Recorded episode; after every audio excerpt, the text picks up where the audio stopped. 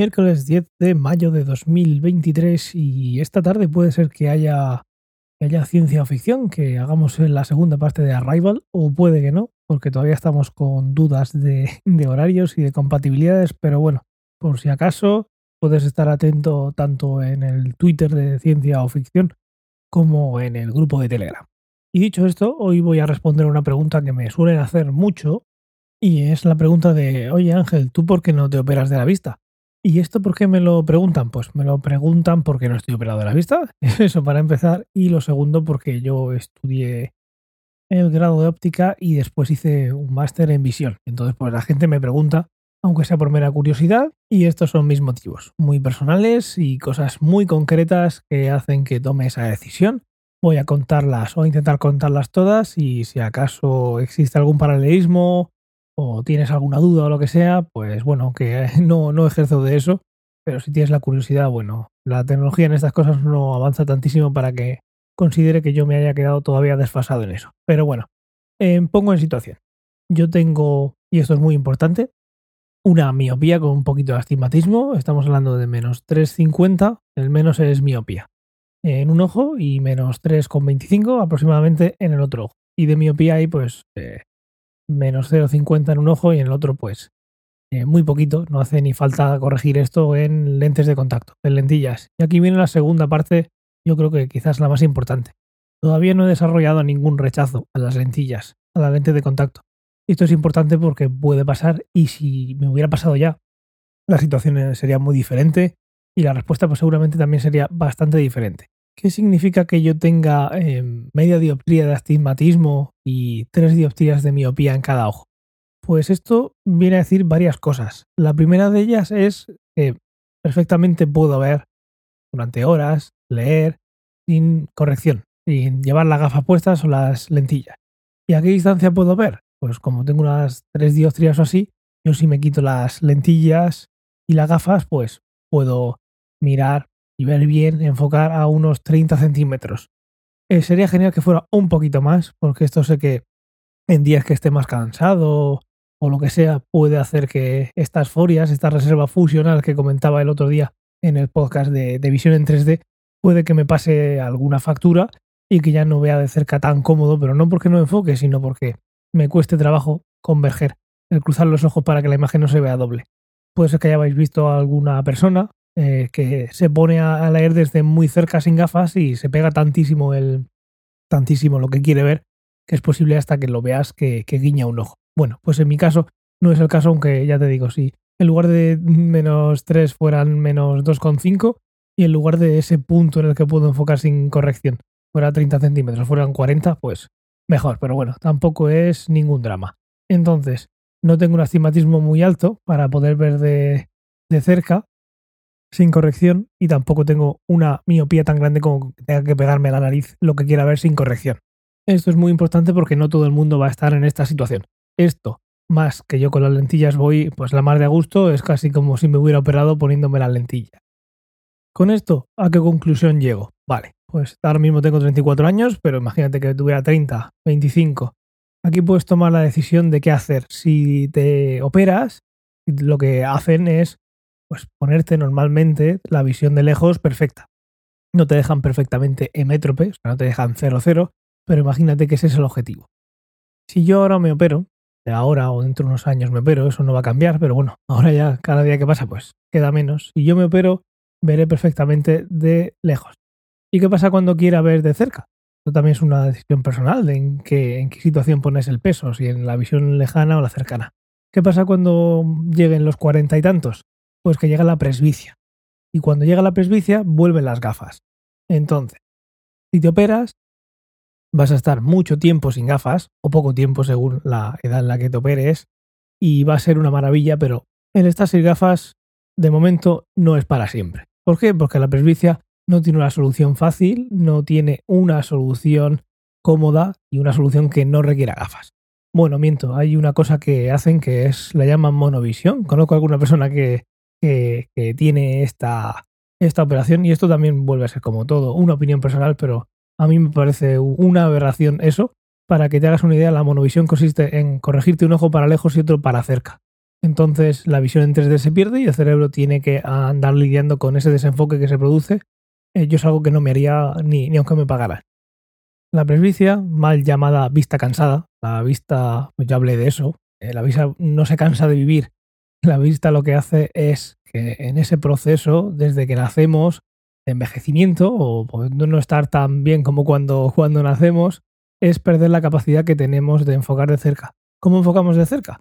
Pues el ojo tiene dos lentes, la córnea y el cristalino, y el cristalino es capaz de cambiar su forma. Y esa forma, eh, ese cambio de forma, mejor dicho, es lo que hace que la potencia del ojo cambie y entonces yo puedo enfocar de lejos y de cerca. ¿Qué pasa? Que con el tiempo ese cristalino pierde esa elasticidad y llega un momento en que deja de, cambiar. Entonces tu ojo tiene un, foco fijo. Y es un foco fijo, pero no es que puedas ver en, a, un metro y a 95 centímetros no veas. Al final, el ojo es un instrumento óptico, podemos verlo así. Y como no tiene una apertura infinita, sino que el diámetro de la pupila pues es algo que se puede medir, no, es infinito, son unos milímetros, se produce una profundidad de campo, lo que hace que tú puedas ver y sin necesidad de enfocar en un, en un rango de distancias, no en un plano en concreto. Cuanto más luz tengas, por eso pues la gente que se pone a leer por la noche se pone una luz y tan feliz, cuando más iluminas ese folio, la pupila se hace más pequeña y eso hace que el, el, la profundidad de campo eh, se aumente y entonces pues igual en lugar de, si tienes, yo qué sé, me lo invento, tienes dos dioptrías, pues en lugar de, eh, de miopía, ¿eh? En lugar de enfocar a 50 centímetros, pues puedes enfocar hasta 35. Me lo estoy inventando, ¿eh? no estoy haciendo la, cuenta, no, me voy a poner a ello. El caso es que, eh, como ves, estoy hablando todo el rato de una miopía. Si tienes una hipermetropía, la cosa cambia, porque si tienes una miopía que no está tratada, que no está corregida, tú cuando estás mirando al infinito, cuando miras de lejos, el ojo ya está compensando esa hipermetropía, lo que hace que, entre comillas, la presbicia te llegue antes. Entonces, si, si te corriges, pues vas a tener esa comodidad. Pero de nuevo, una vez que llega la presbicia, ese ojo no puede cambiar el, foco y es imposible que tú vayas a ver sin corrección de lejos, a mitad de distancia y de cerca a la vez. ¿Qué viene entonces? Pues hay muchas soluciones. Están las gafas bifocales y están las gafas trifocales. Lo que pasa es que aquí en Europa somos bastante... Esto en Estados Unidos es diferente. Y es algo tan simple como, como la imagen personal.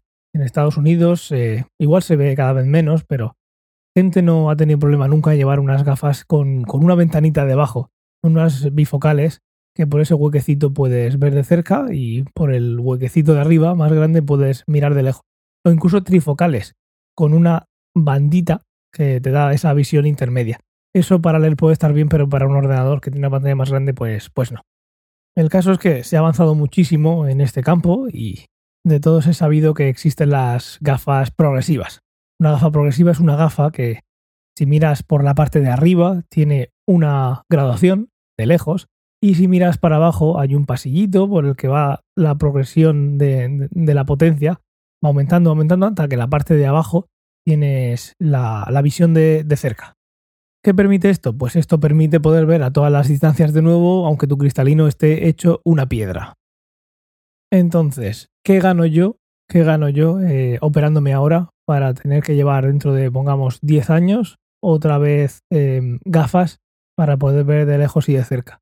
¿Qué hago? ¿Me curo la miopía para ver de lejos y luego tengo que ponerme unas gafas de cerca? ¿O lo que hago es, cuando tenga 50, 60, 70, 80 a los años que llegue y la miopía no ha progresado, que hace muchísimo que no me progresa, pues yo me levanto mis gafas y voy a poder ver siempre a 30 centímetros, eh, bueno, siempre que no haya otro problema derivado. Estamos hablando solo de de lo que tiene que ver con problemas refractivos. No estamos hablando de enfermedades ni nada. Pero bueno, eso le puede venir a cualquiera.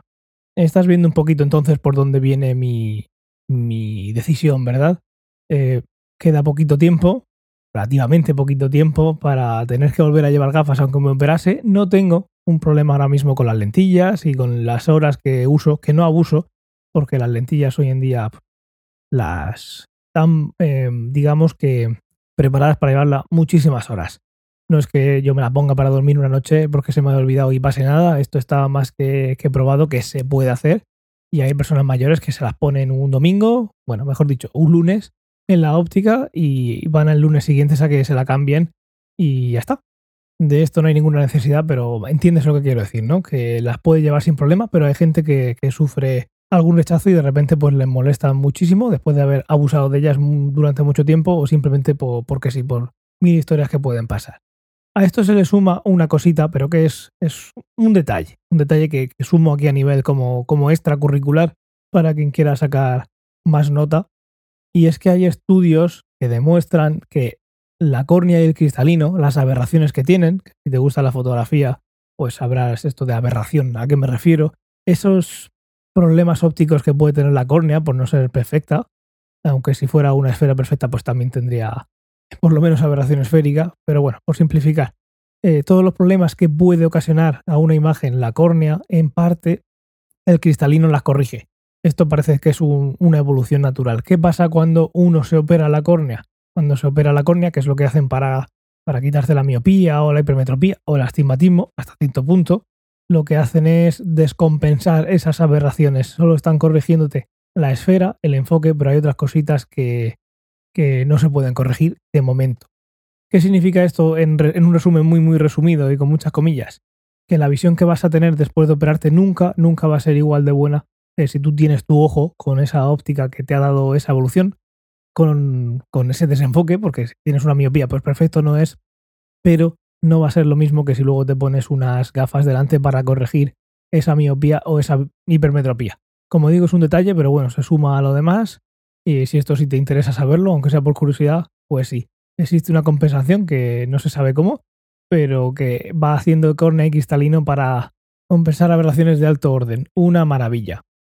Como ves, es una situación muy particular. No es hipermetropía, no es un astigmatismo que te fastidia en todas las distancias, no tengo un problema eh, en cuanto a comodidad con las lentes de contacto. Sí que es verdad que hubo un tiempo cuando me puse las lentes de contacto cuando trabajaba en el observatorio, que era un follón estar intentando enfocar el telescopio para que luego gente que en principio no llevaba gafas, pues quisiera ver. Yo tenía mi enfoque y ellos tenían otro y encima tenía que ir con las gafas cogidas en la boca todo el rato.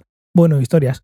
Lo que quiero decir con esto es que va a haber también un montón de situaciones eh, laborales y ocasionales, ocupacionales, mejor dicho, en las que esto puede ser muy, muy diferente.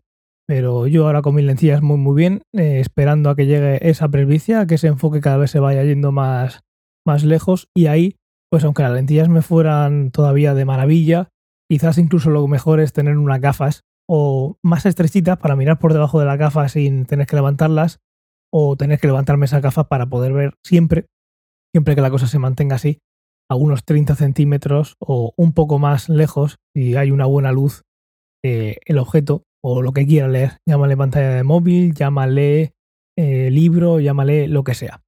Muchísimas cosas a tener en cuenta. Eh, luego también está que alguien se pueda operar porque el espesor de la córnea les pueda o no, porque tenga muchísimas dioptrías, etcétera. Un montón de cosas. Este mundo es fascinante. Si tienes alguna duda y quieres comentarla conmigo, pues como siempre, ya sabes que lo puedes hacer en la comunidad de Telegram o en privado una vez que entres a Telegram y me veas por ahí en t.me barra ciencia o ficción que últimamente eh, estáis todos eh, dando un feedback muy chulo y están saliendo comentarios prácticamente al momento de, a las horas de la publicación eh, de todos los temas que estoy haciendo, así que estoy muy agradecido a, a, que la conversación vaya más allá y pues nada, aprovecho para dar las gracias y ya pues que paséis muy buen miércoles, un saludo y hasta mañana.